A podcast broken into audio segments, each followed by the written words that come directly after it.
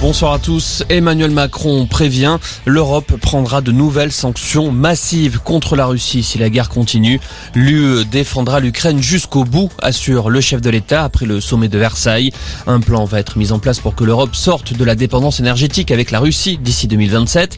Des mesures pour accompagner les consommateurs vont également voir le jour. En supplément des mesures économiques, l'Union européenne s'engage à continuer à isoler la Russie sur le plan diplomatique. Pendant ce temps, la France passe la barre des 10 000 réfugiés venus d'Ukraine. Au total, plus de 2 millions et demi de personnes ont fui le pays depuis le début de la guerre, selon le dernier comptage des Nations Unies.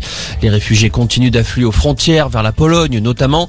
Sur le front, Vladimir Poutine souhaite faciliter l'envoi de combattants volontaires. Le président russe fait également un appel du pied aux Syriens qui souhaiteraient combattre aux côtés des forces russes, alors que la Russie apporte un soutien militaire considérable au régime syrien depuis des années.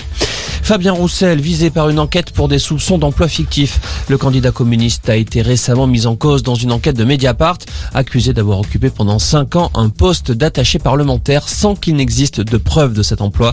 Il a toujours rejeté ces accusations.